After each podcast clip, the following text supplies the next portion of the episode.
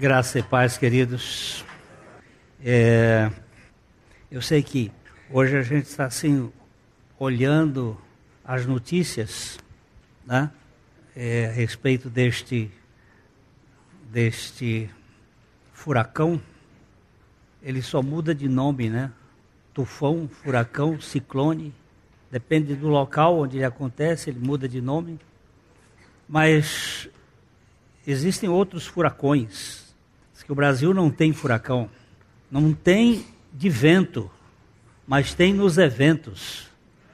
Os eventos políticos dão verdadeiros furacões. Então, é, nós temos muitas tribulações neste mundo. O mundo anda passando por algumas mudanças é, e nós precisamos estar com os nossos olhos postos em Deus. Aqui também na nossa comunidade, nós estamos com um furacão ali no fundo. Ainda há pouco tinha uma criança que estava, devia ser um menino de uns nove anos de idade, estava ali em pé, e eu disse, o que, que aconteceu que você está aqui? Não foi? Ele disse assim, a minha sala destruir, está uma destruição total. Aí eu disse, bem, agora ele for indicar, realmente, ali atrás está é, tá fazendo uma reforma, para que as crianças tenham melhores condições. Domingo passado foi mostrado aqui na Assembleia que aquela sala do fundo vai ser dividida em quatro salas bem adequadas. Depois vai se fazer uma reforma aqui para cima para locar melhor as várias etapas da, do trabalho da igreja. Então eu gostaria que vocês estivessem com os seus olhos diante de Deus, pedindo ao Senhor que dentro desse processo de, de reforma, que não tivesse acidente, que não tivesse dificuldades maiores, que a gente, a gente pedindo a Deus para guardar as pessoas que estão trabalhando e que essa construção redunde em glória e honra para o Senhor, para a melhor adequação da nossa comunidade. Este ano, é, comemora-se na história da igreja os 500 anos da reforma. Ah, aconteceu esta reforma no dia 31 de outubro de 1517. Lá em Wittenberg, na Alemanha, Lutero colocou as suas 95 teses para reconsiderar algumas, alguns assuntos que haviam se perdido na história da igreja. Mas a, a partir da reforma, havia um motum: Ecclesia reformata et semper reformanda est. Era uma, um moto latino que diz assim: a igreja reformada sempre sendo ou se reformando ou sendo reformada. A igreja não pode ficar porque nós temos uma lei chamada lei da inércia, que tem de fazer com que nós fiquemos no lugar onde estamos. A tendência da curva de Gauss é que quando você chega no topo, começa a cair. Então, quando chega no topo, é preciso que, que comece outra curva, senão ela envelhece e acaba morrendo. Então a igreja ela é um corpo vivo, ela é o corpo vivo de Cristo que precisa sempre estar sendo restaurada, revigorada. E este ano também em nossa igreja deve demorar mais tempo, por pelo menos mais um ano, o que foi chamado de ano sabático, ou o ano de revisão e de restauração de nossas estruturas funcionais. E nós estamos aí orando ao Senhor para que Ele nos dê rumo, nos dê a condição de andarmos adequadamente como igreja, igreja povo, igreja corpo, não simplesmente igreja organização, mas igreja organismo, é, onde cada um faz parte. Hoje pela manhã nós vamos dar uma pincelada aqui naquilo que é um dos artigos de fé da nossa igreja. É, nós temos já alguns domingos começado com as Escrituras, com o Deus das Escrituras, com a salvação de Deus, com a graça de Deus, com a obra de Deus. E chegamos hoje àquilo que se chama o dia do descanso ou o dia do Senhor. Veja que até, até o Deus que nunca se cansa, descansou. Preste bem atenção aqui em Gênesis capítulo 2, versículo 2. E havendo Deus terminado no dia sétimo a sua obra que fizera, descansou nesse dia de toda a sua obra que tinha feito. É lógico que este descanso aqui nada tem a ver com fadiga, fadiga de Deus, fadiga dele pois ele jamais se exaure, mas com o término da sua obra. Quando a Bíblia diz que Deus descansou, diferente de nós, quando a gente descansa porque está cansado, mas quando Deus descansa, é que ele parou de fazer o que estava fazendo. O profeta, o profeta Isaías diz no capítulo 40: Não sabes, não ouvistes que o eterno Deus, o Senhor, o Criador de, dos fins da terra, não se cansa nem se fatiga, não se pode esquadrinhar o seu entendimento. Este sentido aqui de cansaço, no sentido de perda de energia. Deus não perde energia. Deus nunca perde energia.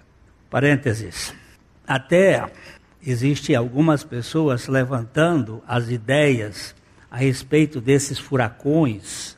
Eu vi ontem um físico famoso é, japonês dizendo que é, tem por trás de mudança de clima algumas, algumas ideias que foi criado lá nas décadas de 80 para 90 um, uma rede de armamento, de armas que vão trabalhar na ionosfera.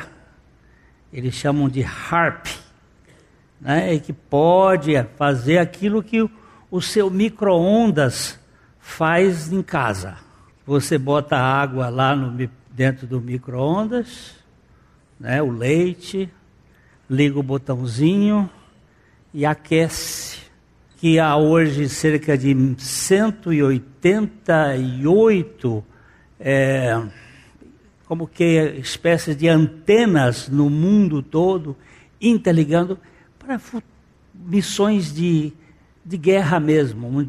E que isso pode, da ionosfera, fazer com que gere, não sei, não posso afirmar, não sou físico, mas existem essas possibilidades. E aí faz esse negócio. Eles estão dizendo que para trás mente não se tem nenhuma registro de tufões nestas dimensões que nós temos tido de 92 para cá, a coisa tem sido assim mais alarmante. O que eu entendo é que a Terra está mesmo perdendo energia ela diz o profeta Isaías que ela está cambaleando como bêbado. Mas Deus não perde energia. Nada sai dele, nada entra nele. Ele se basta. Ele tem aquilo que na teologia chama-se azeidade. Ele não precisa de ninguém e nem de coisa alguma. Mas a gente quando diz que Deus descansou, não é que ele se cansou, porque ele não se cansa. Ele, pelo contrário, dá força ao cansado. Ele faz forte ao cansado e multiplica as forças ao que não tem nenhum vigor. Os jovens se cansam e se fatigam, os moços de exaustos caem, mas os que esperam no Senhor renovam as suas forças, sobem com asas como águias, correm e não se cansam, caminham e não se fatigam. Isso é o que é que acontece com Deus. Mas Deus, porém Deus, que nunca se esgota, estabeleceu um dia de vacância para seu povo. Conhecendo a natureza humana e a sua ambição, o Senhor demarcou um dia de ócio para quebrar aquele ímpeto agressivo do negócio e trazer o seu povo à quietude e à comunhão mais intensa com ele. O descanso sabático na lei foi projetado depois de seis dias de labuta, em virtude do cansaço e do suor que escorre do rosto. O que, que aconteceu? Deus estabeleceu seis dias de trabalho e um dia de descanso. Na lei, esses dias é para esse dia é para restaurar cansaço que a gente tem plugando com o Senhor. O meu iPad, quando eu saí de casa, ele estava com 100% de energia de bateria. Agora está com 88, porque eu já fiz uma série de pesquisas. Chegar em zero ou perto, o que, que eu faço? Tem um buraquinho aqui, pluga aqui, pluga ali, começa a bateria a se reencher. Nós precisamos de energia que vem de Deus. E ele colocou isto no sentido de você trabalhar seis dias, o sétimo, descansar em comunhão com Ele, Inti mais intimidade, sendo energizado por Ele, para que nós não fôssemos consumidos por nós mesmos. O suor é um sinal de, da queda e o sábado, uh, período designado na antiga aliança, a fim de tratar com este problema real do exagero trabalhista, bem como da conservação saudável e do equilíbrio pessoal. Deus colocou o descanso no fim da empreitada. Não é que o homem antes do pecado não suasse. Eu tenho as minhas ideias realmente de que a terra ela teve algumas hecatombes. No princípio Deus criou os céus e a terra perfeito. Aí houve uma queda luciferiana no versículo 2 de Gênesis, e a terra tornou-se sem forma e vazia. Essa foi a primeira hecatombe, hecatombe espiritual. Depois nós temos a hecatombe do pecado, que mudou algumas coisas na realidade da terra, que na minha perspectiva, se não havia morte, não havia agente de morte. Então, se houve agente gerador de morte, é porque houve mudança no sistema geológico da Terra, no sistema da governabilidade do planeta com os planetas e astros que vão ter uma certa energia que vai fazer mudanças, inclusive na produção de cardos, espinhos, porque a Bíblia diz que espinhos e cardos iriam acompanhar. E a terceira hecatombe foi a hecatombe do dilúvio, quando mudou o eixo da terra também e passou a ter frio e calor, inverno e, e aquelas coisas todas que não fazia parte do aspecto original. É uma compreensão que se encontra em alguns estudiosos da Bíblia, inclusive em Pember, nas eras mais primitivas da Terra, que é onde ele faz um estudo bem detalhado sobre este assunto. E o suor, que é a característica, com o suor do teu rosto ganharás o teu pão, por isso que a oferta de Caim não é aceita, porque é uma oferta com sudorese, e a oferta de Abel era oferta sacrificial. Deus até dizia que os sacerdotes tinham que usar roupas leves não podia usar roupas de lã que suasse, porque o suor é tipologicamente um símbolo do esforço e não do descanso. Então, o, aqui, o suor é um sinal da queda e o sábado, na antiga aliança, era o lugar de descanso. O sossego, no fim da semana, e a aposentadoria no fim da vida apontam para o desempenho pessoal e a meritocracia do executivo. No regime da lei, as coisas funcionavam assim: Primeiro se faz a tarefa, depois se goza a tranquilidade. A questão, a questão é compreender a mudança de paradigma. O último dia é substituído pelo primeiro na mudança de pacto. Quando mudou o pacto da lei para o pacto da graça, mudou também o dia do descanso. O dia do descanso no pacto da lei era o último. Seis dias trabalharás e no sétimo descansarás. O dia do descanso no pacto da graça é o primeiro, porque muda a ênfase. Nós começamos descansando para depois trabalhar. O trabalho no pacto da lei é um dever.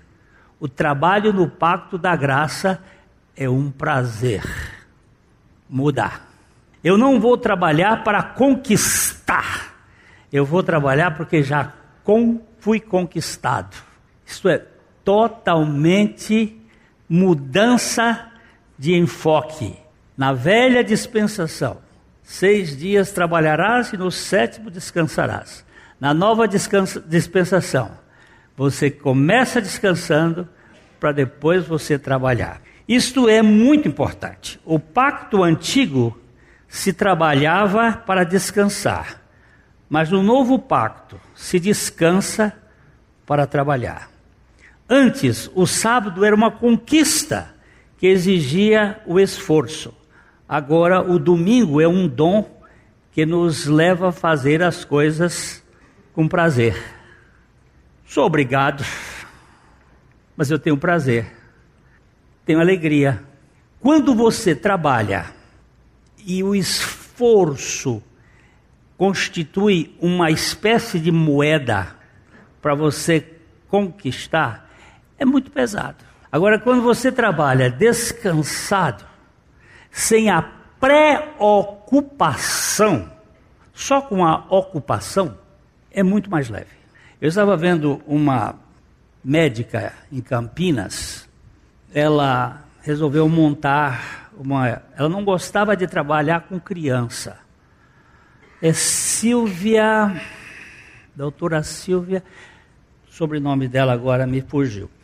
Ela não gostava de trabalhar com crianças, mas ela se viu assim muito movida a trabalhar com crianças com câncer.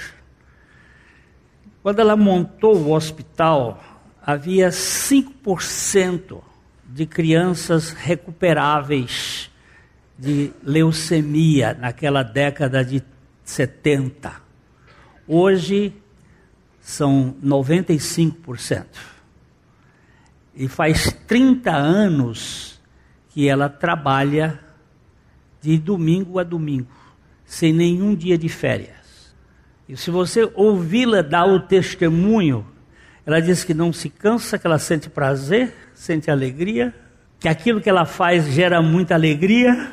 Que, aí eu, eu tenho até muita vontade, quando eu for a Campinas, ir lá na na, nesse hospital para conhecer essa mulher. Eu fiquei impactado com a energia dela. Ela tem um, uns filhos, netos e tudo. Dois filhos são médicos também com ela na clínica. E é uma coisa impressionante. Não tem esse cansaço, porque às vezes a gente conversa com certos irmãos, eles estão sempre resmungando que eu estou cansado, cansado. Cansado de quê? E alguns que são é, é, é, empregados públicos eu fico admirado. É só uma brincadeirinha, viu?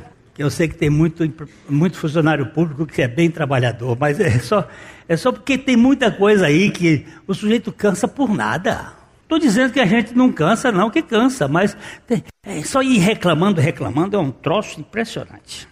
É, então, nós vamos verificar aqui, primeiro, que cremos que o primeiro dia da semana é o dia do Senhor, ou o dia do descanso cristão, que deve ser consagrado ao convívio do corpo espiritual. Matthew Harry dizia: se o domingo for negligenciado, toda a vida espiritual decai sensivelmente.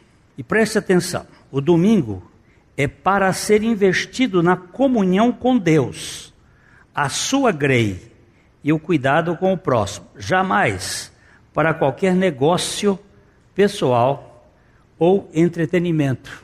E nós vamos mexer umas coisinhas que estão que, que o século XX transformou isso. Matthew Harry é do século XVII. É um dos melhores intérpretes da Bíblia. Spurgeon, o chamado príncipe dos poetas, dos pregadores, ele tinha Matthew Harry como o livro de pesquisa dele. A igreja foi sendo aviltada. O maior ladrão espiritual sabe como mexer em alguns princípios. E o princípio do descanso do povo de Deus, na comunhão do povo de Deus, foi assaltado profundamente por Satanás. É, Thomas Brooks, também um puritano do século XVII, dizia: profanar o dia do Senhor é uma prova tão grande de um coração profano como qualquer uma que possa ser encontrada em todo o livro da Bíblia de Deus. Satanás sabe mexer com isto muito bem. Hoje nós enchemos o shopping e os estádios, mas temos muita dificuldade de nos congregar. Tem jogo do Londrina quando? Domingo, ontem foi, mas domingo que vem tem? Hein? É sábado em Curitiba. É porque eu vi, eu vi alguma coisa que vai ter um jogo do Londrina no dia, na hora do culto, dia 11. Dia 8. É. Vamos ver. Nós vamos ver.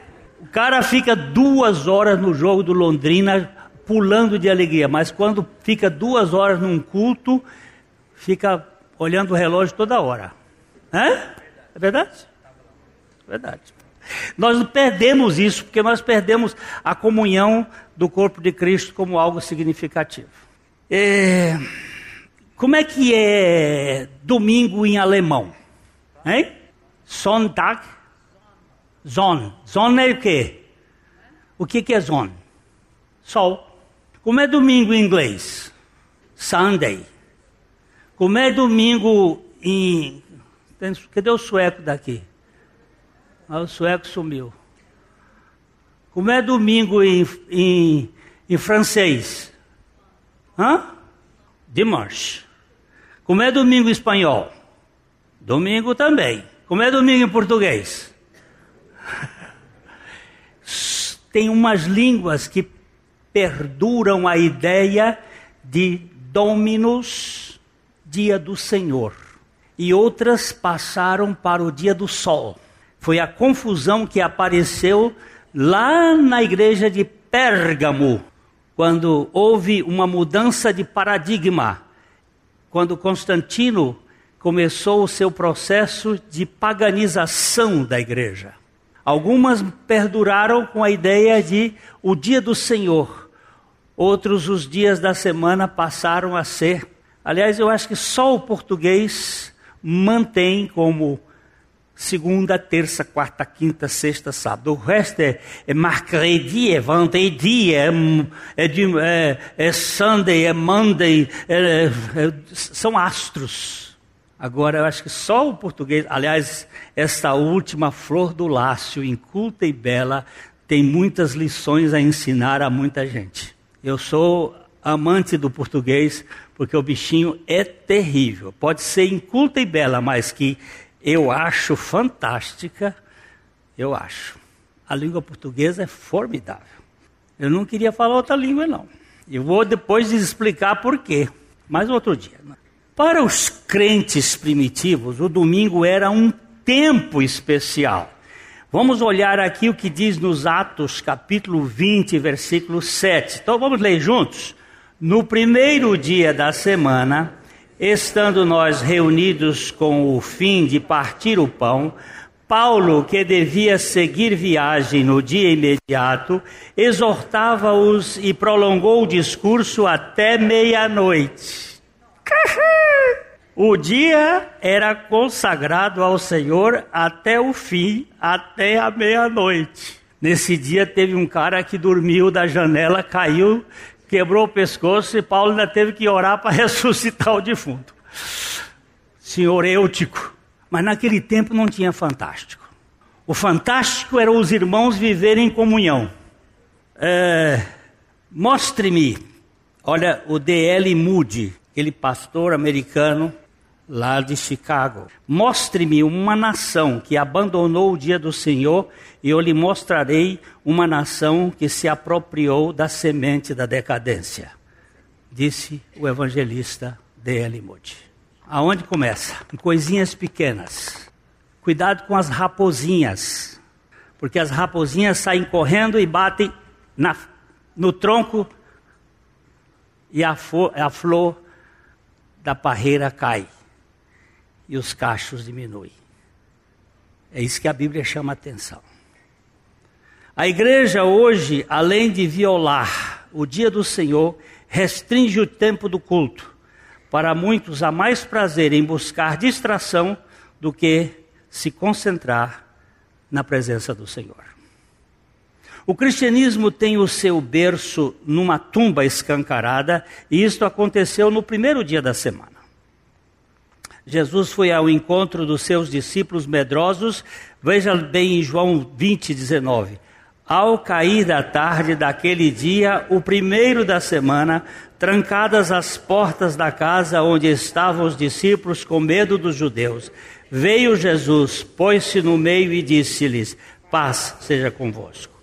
Então, por que nós desconsideramos o que o Senhor valorizou?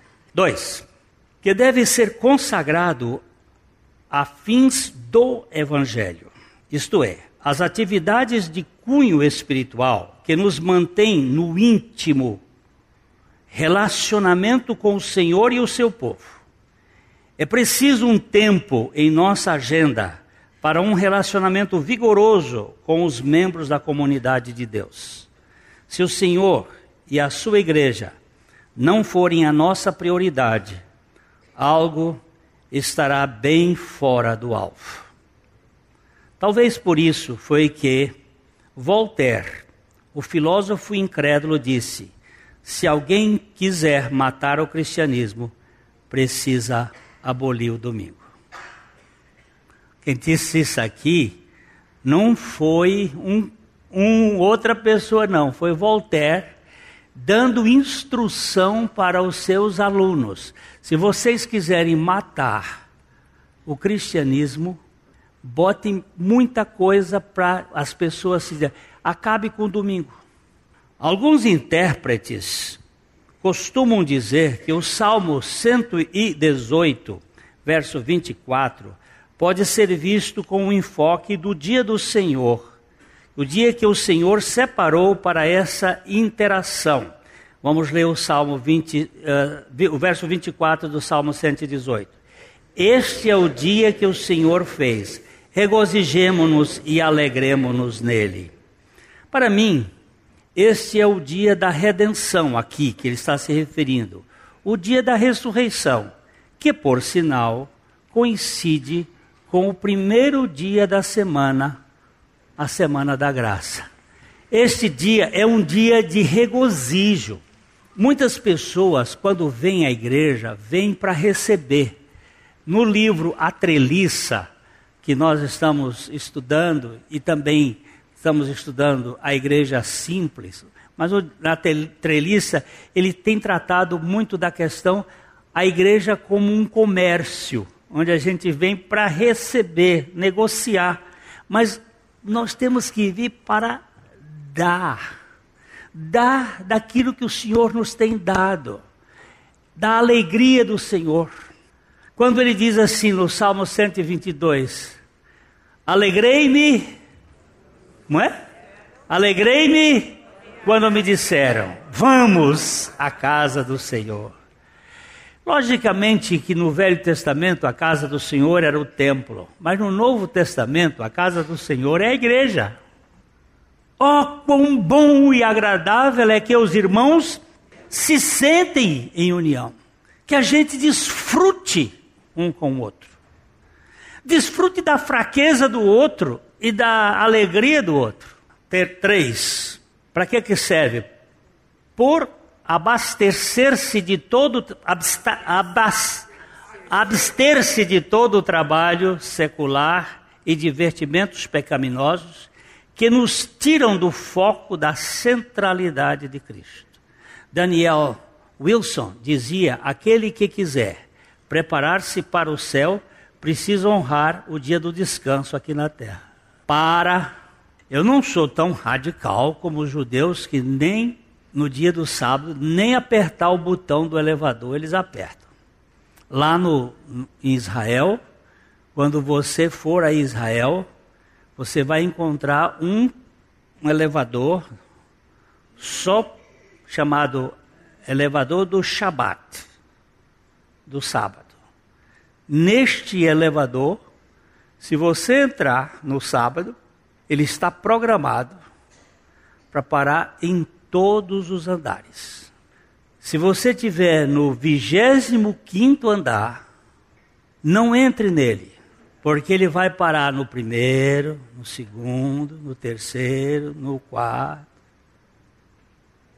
Para, abre a porta, fecha, sobe, para, porque eles não apertam o botão porque é trabalho. Eu não sou radical nisso. Estou dizendo que nós precisamos é ter descanso, nós precisamos fazer paradas, nós precisamos dizer não para certas coisas que são consumidoras, que tiram a nossa força. Para Clyde Naramore, o homem foi feito para adorar todos os dias, mas o trabalho é eliminado no dia do Senhor para mostrar sua perspectiva no plano de Deus. Se não soubermos disciplinar o nosso tempo para a real consagração do dia do Senhor, nada saberemos da verdadeira economia de Deus. Apocalipse capítulo 1, verso 10 diz: Achei-me em espírito no dia do Senhor, e ouvi por detrás de mim grande voz como de trombeta. João estava numa ilha chamada Ilha de Patmos. As, os únicos veja, Joaquim já teve lá, né? O que que você viu de pau lá, de planta? Nada. Só pedra, algum capinzinho, tem nada. Mas ele não disse, achei-me na segunda-feira, nem na quinta. Ele diz aí, achei-me em espírito no dia do Senhor é muito, no mínimo, hum, curioso. Estes pontos bíblicos. Quatro. Pela observância piedosa de todos os meios da graça, tanto particulares, embaixo vai dizer públicos também, isto é, no relacionamento mais íntimo e privado dos filhos de Deus, a vivência familiar. Como diz o salmista Davi no seu canto espiritual do Salmo 118, 15. Nas tendas do justo, a voz de júbilo e a salvação. A destra do Senhor faz proezas. Na tenda dos justos, na comunhão dos justos, há, há júbilo. Eu, eu sei que nós não temos feito os, os exercícios da fé, porque Paulo diz assim: alegrai-vos quanto? Sempre no Senhor. Outra vez diz, digo, alegrar. Alegrar por causa de quê? Qual é o motivo que eu tenho que me alegrar? Pela salvação? que mais? Pela vida de Cristo em mim, que mais? Spurgeon, andando com o amigo dele, Spurgeon, sofria de depressão. No dia em que pegou fogo no tabernáculo, fogo botado por alguém tinha 6 mil e na inauguração, 6.500 pessoas. E gritaram fogo e começou a gente correr e morreram 27 pessoas. A partir dali, Spurgeon passou a ter uma depressão. E ele tinha, ele sofria de gota. E ele sofria de artrose. E ele fumava é, cachimbo. Ele andava assim, um pregador fumando cachimbo. A gente não dá crédito para ele. Com problema de artrose, com problema de gota, com problema de depressão. E ele andando com o amigo dele, e Thomas, vamos rir de quê? Você não tem motivo? Pois eu só tenho. E a mulher do, do Spurgeon, numa, numa cama, paralítica. Ele tinha que cuidar dela. Nunca, dizem os, os biógrafos, nunca se viu aquele homem triste. Eu estou falando de um, um homem com tudo dando certo. Houve um dia que ele foi, ele estava cansado. E ele chegou na igreja e disse assim: Eu não vou pregar hoje. Pastor, tem tantos irmãos que pregam aí. Aí vai lá o irmão pregar, eu hoje não vou pregar. E saiu andando, andou umas quadras, entrou numa igreja metodista, sentou-se lá e ouviu o sermão que o pastor fez. Um sermão, o pastor disse: Eu hoje, eu não. Não. Irmãos, eu vou ler um, um sermão hoje. Eu não tive condições de preparar muito bem. Eu vou ler um sermão hoje. E aí leu um sermão de Spurgeon.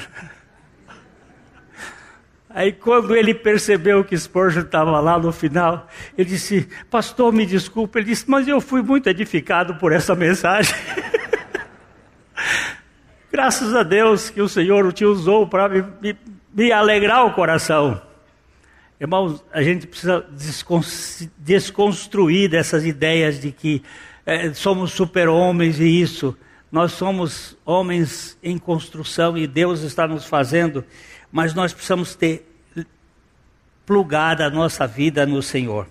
Não só com a comunhão com os irmãos, ficar sentado com o irmão. Para fazer o quê? O que você está fazendo? Para orar, para escutar, escutar o gemido dele, escutar a alegria dele, escutar, escutar. Dar um abraço. Eu só não quero é ser parte do problema. Essa é uma frase que eu aprendi com é, Peter Marshall, aquele livro, aquele que se tornou um, um, um best-seller e depois fizeram um filme dele para todo sempre. Eu não sei se ainda tem, será que acham esse filme por aí?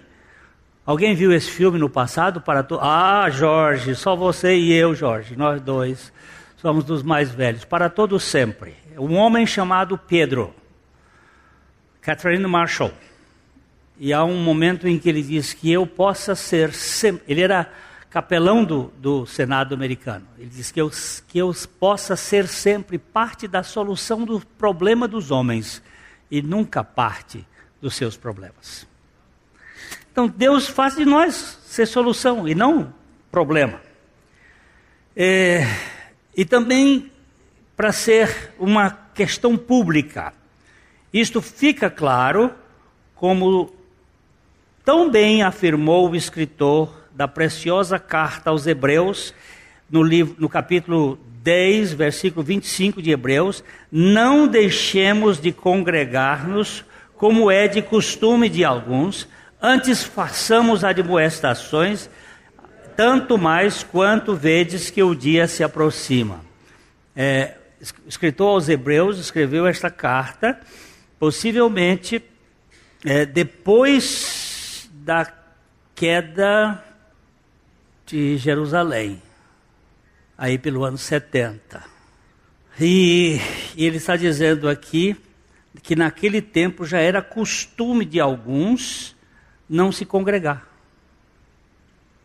E ele diz, eh, mas que devíamos chamar atenção, ele chama admoestações tanto mais que o dia do Senhor se aproxima. Talvez, sabendo disto, diante da pressão que o comércio exercia na política, o primeiro-ministro da Inglaterra, na época, Winston Churchill, disse no parlamento: o domingo é uma instituição divina e não há dinheiro que a pague.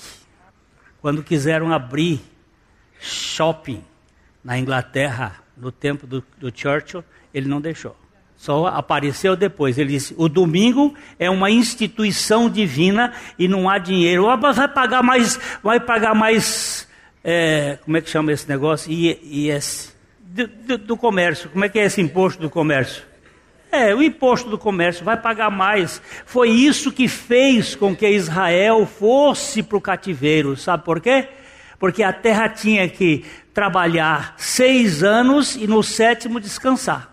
Depois que entrou o rei Saul, aí ó, Saul, depois Davi, depois Salomão, depois Roboão, depois toda aquela reisada toda, 490 anos sem que a terra descansasse. O povo foi de cativeiro para a Babilônia 70 anos. 490, 70 anos. 490, 70 anos. Deus disse: a terra tem que descansar. A gente acha que, que é, é mania, não é mania, é certo, é público, privado. Daquele tempo para cá, isto é, do tempo do Churchill, uma enxurrada de argumentos seculares foram sendo adquiridos pela igreja em geral e o domingo virou um dia qualquer. Além do que a reunião do povo de Deus sofreu desvirtuamentos seríssimos. O culto, centralizado no altar, foi deslocado para o auditório. Os hinos que eram dedicados ao Altíssimo passaram a ser apreciados pela congregação. E assim o domingo deixou de ser o dia do Senhor. Passou a ser um dia de comércio religioso. Muitos homens de Deus começaram a perceber essas distorções e levantaram a voz em defesa. Vejamos, por exemplo, o que disse o teólogo H. H. Hodge. A, H não, A. A. Hodge. O H é o outro. A essência do dia do descanso não pode ser alterado sem que se altere a natureza do homem. George Swinock bradava: o dia do juízo será provavelmente um dia terrível para aqueles que desprezam o dia do Senhor. Mesmo com esses gritos, a igreja foi aos poucos cedendo às insinuações da cultura secular e gradativamente se perdeu. Hoje, um aniversário, um casamento, um, né? um jogo, um almoço em casa, uma coisinha, é motivo para a gente relaxar. Ah, mas isso é, isso é bobagem. É bobagem, isso é bobagem. A gente faz qualquer coisa.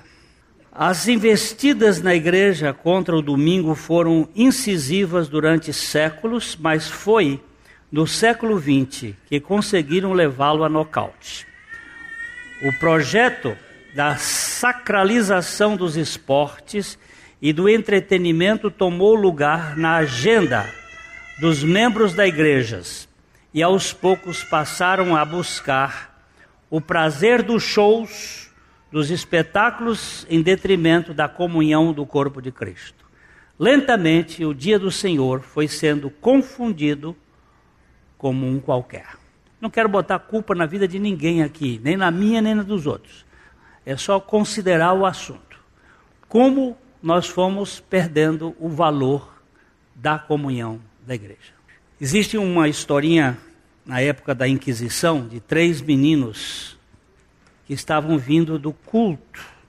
E os cavaleiros da Inquisição, montados nos cavalos, encontraram os meninos que vinham vinham vindo e eles não podiam dizer de onde eles vinham, porque era a Inquisição matava mesmo. Aí perguntou o menino: Menino, de onde vocês estão vindo? Aí o mais velho disse: Meu irmão mais velho morreu e nós fomos para celebrar a vida dele cavaleiros deixaram os meninos embora. Mas hoje, o dia da ressurreição nem é mais lembrada. Nos Estados Unidos, as reuniões do culto vigoravam pela manhã e à noite, foram aos poucos sendo modificadas até ficarem apenas na parte da manhã, para que as pessoas pudessem ter tempo com a família ou poderem participar dos entretenimentos. Na parte da tarde, temos os esportes, as grandes partidas. E tem dois caras que eu já citei aqui, um chama-se Albert Pike, filho de pastor. e o outro que chamava Josef Massini, um italiano, da Carbonara.